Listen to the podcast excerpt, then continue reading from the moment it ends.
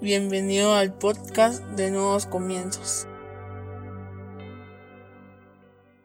Bienvenidos sean todos y cada uno de ustedes una vez más a Nuevos Comienzos. Qué alegría tenerlos con nosotros este día. Hoy vamos a hablar sobre conectados. Para eso, yo te voy a invitar a que vayas a tu Biblia y que busques Hebreos 13, 1, 3 en la nueva traducción viviente. Hebreos 13, 1, 3 en la nueva traducción viviente dice, Sigan amándose unos a otros como hermanos. No se olviden de brindar hospitalidad a los desconocidos, porque algunos que lo han hecho han hospedado ángeles sin darse cuenta. Acuérdense de aquellos que están en prisión, como si ustedes mismos estuvieran ahí. Acuérdense también de los que son maltratados, como si ustedes mismos sintieran en carne propia el dolor de ellos. Cierra tus ojos, vamos a orar. Señor, te damos gracias por el privilegio que nos das de aprender de tu palabra. Te pedimos que hables a nuestra vida, a nuestra mente, a nuestro corazón a nuestro espíritu, que renueve nuestros pensamientos, que nos permitas comprender a cabalidad todo lo que nos quieres enseñar este día, pero sobre todo que lo que hoy aprendamos lo podamos llevar a la práctica en nuestra vida diaria, para así no ser solo oidores de tu palabra, sino hacedores de la misma. En el nombre poderoso de Jesucristo. Amén y amén. Como te digo, hoy vamos a hablar sobre conectados. Es interesante, pero ¿alguna vez te has sentido solo? ¿Alguna vez te has sentido abandonado por tus amigos? ¿Alguna vez has llegado a tu casa y has sentido que tu familia no te comprende? ¿Alguna vez has estado en medio de una reunión con un montón de amigos, pero en el interior te has sentido solo? ¿Alguna vez has tenido una charla con alguna persona que al final solo quiere que la oigan, pero cuando te tienen que oír a ti, nadie te oye? ¿Alguna vez has ido a iglesia y has sentido que no formas parte de ella o que las personas que están dentro de la iglesia te hacen sentir de que no eres parte de ella? Es interesante, pero una de las cosas que menos hablamos es de la soledad. Una de las cosas de las que menos hablamos es de que nos sentimos solos. Y es ahí donde el enemigo ha comenzado a deslizar la trampa para nosotros, porque pensamos que es algo normal. Comprendemos muchas veces que no necesitamos a nadie o que el mundo no nos necesita a nosotros. Y eso nos comienza a hacer perder el valor que deberíamos de tener de nosotros mismos. Comenzamos a sentirnos de menos, comenzamos a sentirnos fuera de lugar, comenzamos a sentir que somos personas en las que nadie se fija, personas a las que nadie le preocupan, personas que simplemente no tienen un lugar en el mundo. Déjame serte muy franco y muy sincero con esto. Yo pertenecí durante 15 años a una iglesia y nunca, jamás me sentí parte de. Y perdón, si tú estuviste conmigo, conoces el lugar donde yo estuve, pero es cierto. Siempre en mis pláticas con mi novia en ese entonces y ahora mi esposa era, no siento que caso en ese lugar. Y sí, tenía un liderazgo, pero no me sentía a gusto, no me sentía parte de ese lugar. ¿Sabes por qué? Porque sentía que todos querían que yo los escuchara, todos querían que yo resolviera sus problemas, pero a mí nadie me escuchaba, a mí nadie me veía como una persona que tenía problemas. Y los tuve, y muy graves, y muy serios. Y eso hizo que cambiara mi perspectiva no de la iglesia, sino de lo que conceptualizamos como la relación dentro de la iglesia. Porque muchas veces sé que todos y cada uno de nosotros llegamos necesitados de algo. Pero también sé que no solo es la obligación del líder o del pastor el ir y preguntar qué necesitamos o preguntar cómo nos sentimos, sino que es la obligación de todos y cada uno de los que estamos en la iglesia. Y por eso te decía las preguntas. Pero ahora te cambio la pregunta. ¿Tú has hecho sentir a una persona especial? ¿Tú has sido esa persona en la que se puede confiar? Tú has sido esa persona que recibe con los brazos abiertos al que entra por la puerta de la iglesia, por la puerta de tu casa, sin cuestionar absolutamente nada, sin preguntarle dónde anduvo, dónde estuvo qué estuvo haciendo. Tú eres parte de esas personas. ¿Has logrado ser parte fundamental de esas personas? ¿O piensas que como cristiano no es tu obligación? Si piensas que no es tu obligación, yo te invito a que vuelvas a leer conmigo Hebreos 13:1-3. Sigan amándose unos a otros como hermanos. No se olviden de brindar hospitalidad a los desconocidos, porque algunos que lo han hecho han hospedado ángeles sin darse cuenta. Acuérdense de aquellos que están en prisión como si ustedes mismos estuvieran ahí. Acuérdense también de los que son maltratados, como si ustedes mismos sintieran en carne propia el dolor de ellos. Te está diciendo el Señor, hay que amarse unos a otros y amarse no de palabra, sino de hechos. Yo no estoy diciendo que tú apartes tu vida totalmente para dedicarla a otra persona. No, estoy diciendo que cuando ves a una persona en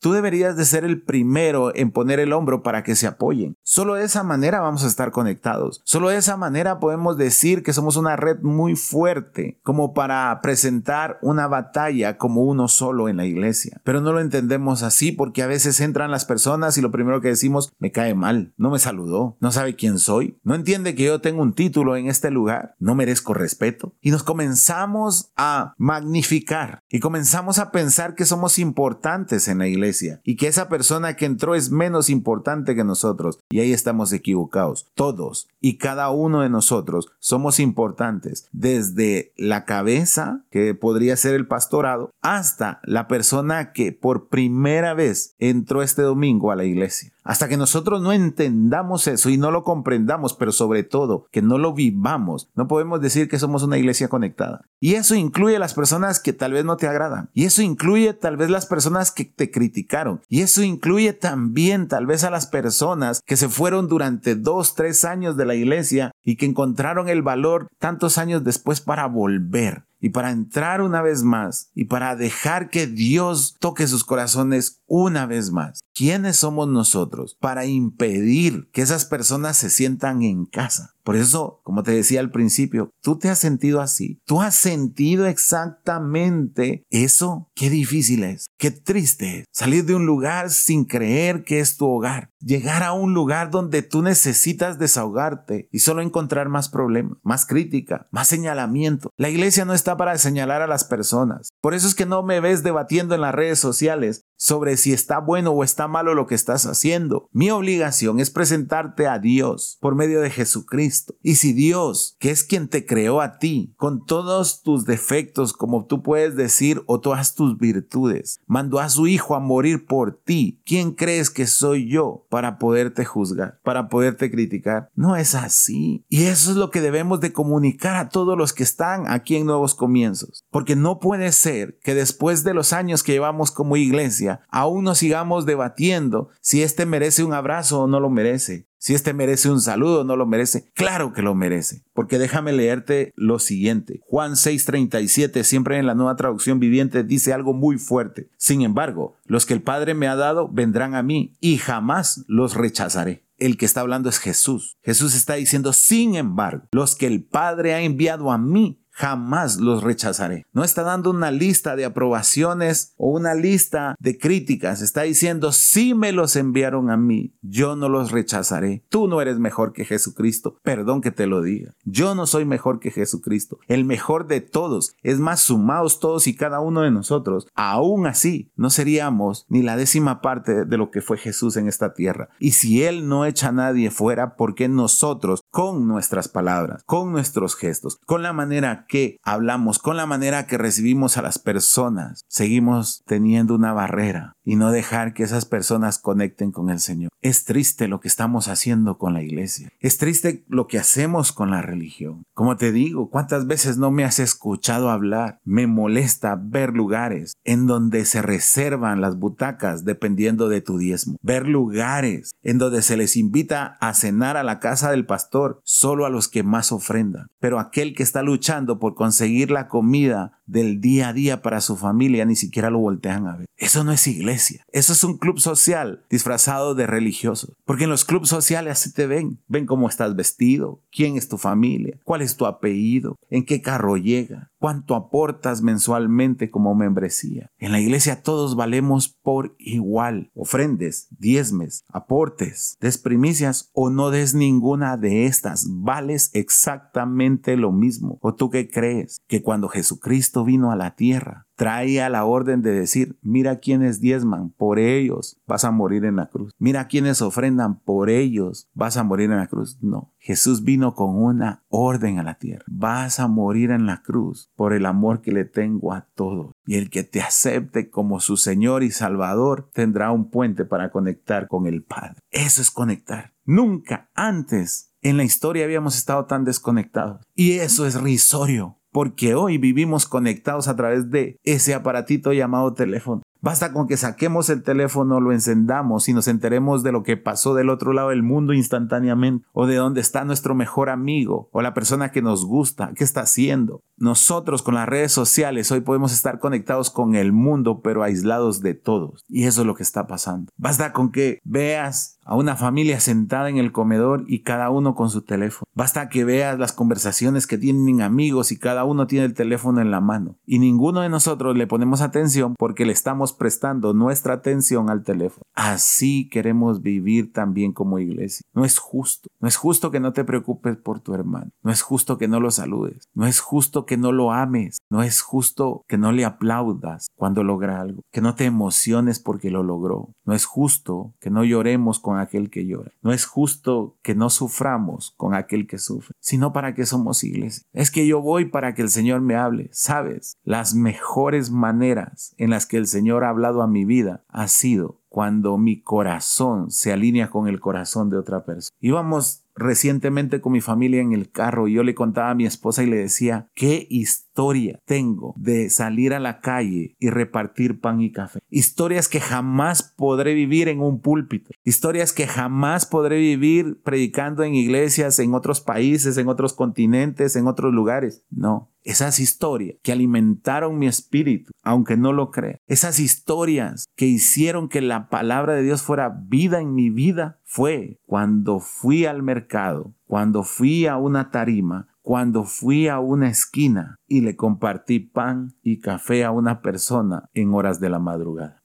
Ahí aprendí a amar al prójimo. Ahí comprendí que ninguno vale más que otro. Los mejores abrazos de mi vida después de los de mi familia han sido los de esos indigentes, de esas personas necesitadas de amor. Abraza tú a una persona que necesita amor y te vas a conmover hasta el alma, porque te va a abrazar como abraza a un hijo a un padre. Y eso lo hemos perdido. Y eso ya no lo valoramos, porque nos volvimos una cultura del yo, yo, yo, yo necesito, yo soy, yo quiero, yo anhelo, cuando deberíamos de ser una cultura que da, doy amor, doy abrazo, doy mi hombro, doy mis lágrimas, doy mi sudor, doy mi vida para el servicio de los demás. Eso nos permite conectar. Quiero terminar con esto. Es algo largo pero necesario. Primera de Corintios 12 del 12 al 27 en la nueva traducción viviente. El cuerpo humano tiene muchas partes, pero las muchas partes forman un cuerpo entero. Lo mismo sucede con el cuerpo de Cristo. Entre nosotros hay algunos que son judíos y otros que son gentiles. Algunos son esclavos y otros son libres. Pero todos fuimos bautizados en un solo cuerpo por un mismo espíritu. Y todos compartimos el mismo espíritu. Así es, el cuerpo consta de muchas partes diferentes, no de una sola parte. Si el pie dijera, no formo parte del cuerpo porque no soy mano, no por eso dejaría de ser parte del cuerpo. Y si la oreja dijera, no formo parte del cuerpo porque no soy ojo, dejaría por eso de ser parte del cuerpo. Si todo el cuerpo fuera ojo, ¿cómo podríamos oír? O si todo el cuerpo fuera oreja, ¿cómo podríamos oler? Pero nuestro cuerpo tiene muchas partes y Dios ha puesto cada parte justo donde Él quiere. Qué extraño sería el cuerpo si tuviera solo una parte. Efectivamente, hay muchas partes, pero un solo cuerpo. El ojo nunca puede decirle a la mano, no te necesito. La cabeza tampoco puede decirle al pie, no te necesito. De hecho, algunas partes del cuerpo que parecieran las más débiles y menos importantes, en realidad son las más necesarias. Y las partes que consideramos menos honorables son las que vestimos con más esmero. Así que protegemos con mucho cuidado esas partes que no deberían verse, mientras que las partes más honorables no precisan esa atención especial. Por eso, Dios ha formado el cuerpo de tal manera que se les dé más honor y cuidado a esas partes que tienen menos dignidad. Esto hace que haya armonía entre los miembros a fin de que los miembros se preocupen los unos por los otros. Si una parte sufre, las demás partes sufren con ella. Y si a una parte se le honra, todas las partes se alegran. Todos ustedes en conjunto son el cuerpo de Cristo y cada uno de ustedes es parte de ese cuerpo. Más claro, no puede estar. Todos estamos conectados. ¿Queremos ser el cuerpo de Cristo?